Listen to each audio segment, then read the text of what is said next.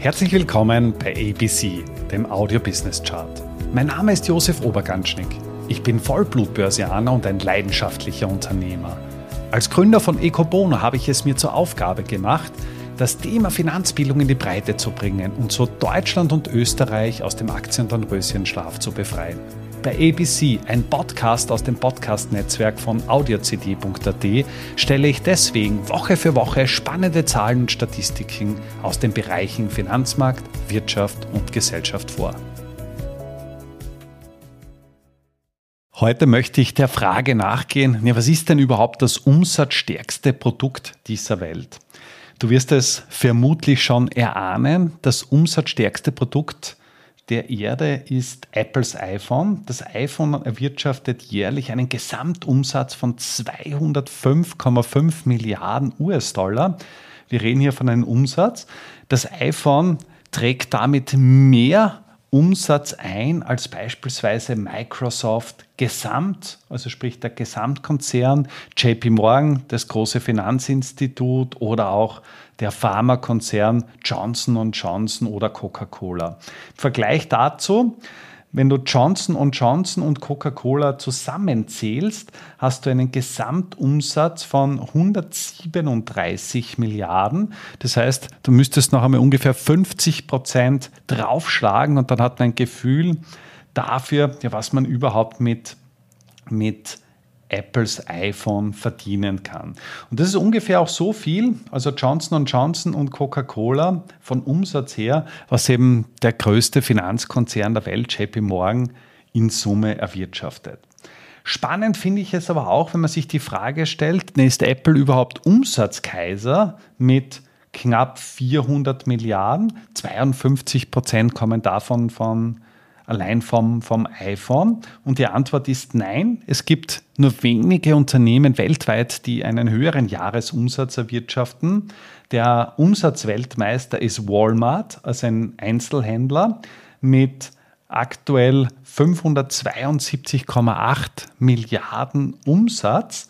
Spannend finde ich aber auch die Frage, ja, was bedeutet das denn überhaupt in Bezug auf Reingewinn? Weil Umsatz ist ja nicht gleich Gewinn. Was bleibt über? Von den knapp 400 Milliarden Umsatz, was Apple erwirtschaftet, bleiben als Nettogewinn 100 Milliarden übrig. Das heißt, es ist eine Marge von 25 Prozent. Von den 572,8 Milliarden Umsatz von Walmart bleiben nur 14 Milliarden übrig, also vergleichsweise nur, ist immer noch viel Geld. Das sind eben 2,39 Prozent Marge.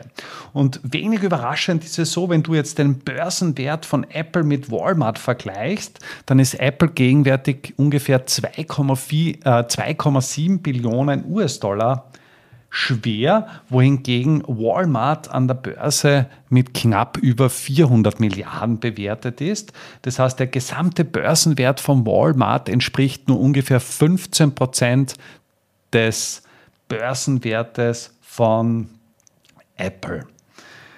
Wer sind jetzt eigentlich die größten Aktionäre bei Apple? Und das ist immer eine spannende Frage. Also wem gehört denn überhaupt das wertvollste Unternehmen dieser Welt? Die größten Anteilseigner sind institutionelle Investoren, also in erster Linie Asset Manager. Der größte ist die Vanguard Group. Das ist ein, ein großer ETF. Manager, macht natürlich nicht nur ETF, aber auf ETF spezialisiert. Und Vanguard besitzt 7,68 Prozent von Apple. Das entspricht einem Börsenwert von um die 200 Milliarden Dollar. Das heißt, ja, knapp 50 Prozent vom Börsenwert von Walmart. Gleich dahinter kommt Warren Buffett, also der alte Investment-Guru aus Oklahoma, der mittlerweile 5,66 Prozent von Apple aufgekauft hat.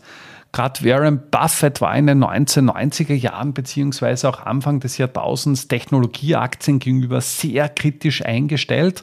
So frei nach dem Motto, ich investiere nur in Dinge, die ich auch wirklich verstehe und dazu gehört eben Technologie nicht dazu.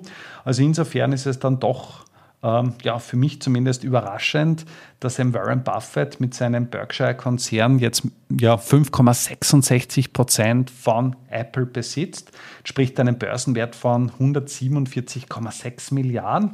Und dann haben wir noch BlackRock, das kommt die ganze iShares-Familie, also auch ein großer ETF-Anbieter plus äh, Asset Manager mit einem Unternehmensanteil von 4,25 Prozent. Und jetzt gehen wir einen Schritt weiter und fragen uns, okay, jetzt haben wir nicht institutionelle Investoren, sondern Privatinvestoren. Wer sind denn überhaupt die großen Privatinvestoren?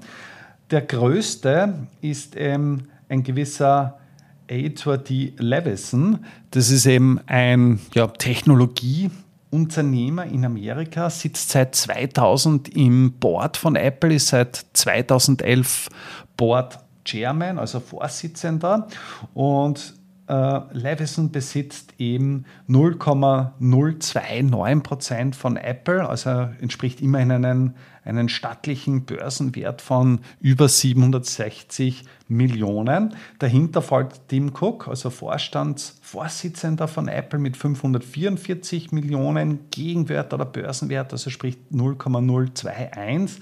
Und spannend ist der die Nummer drei der größten individuellen Investoren, das ist eben Al Gore, ehemaliger Vizepräsident. Und Al Gore besitzt eben 0,003 Prozent von, von Apple. Das entspricht eben einem Wert von 76 Millionen US-Dollar. Und spannend finde ich schon, dass Al Gore jetzt quasi auch am wertvollsten Unternehmen der Welt beteiligt ist. Damit sind wir auch schon am Ende der aktuellen Folge angelangt. Bei ABC, dem Audio Business Chart, werden Bilder zu Worten. Stay tuned und abonniere diesen Kanal. Ich wünsche dir eine schöne Zeit. Bis zum nächsten Mal bei ABC, dem Audio Business Chart. Servus und Baba.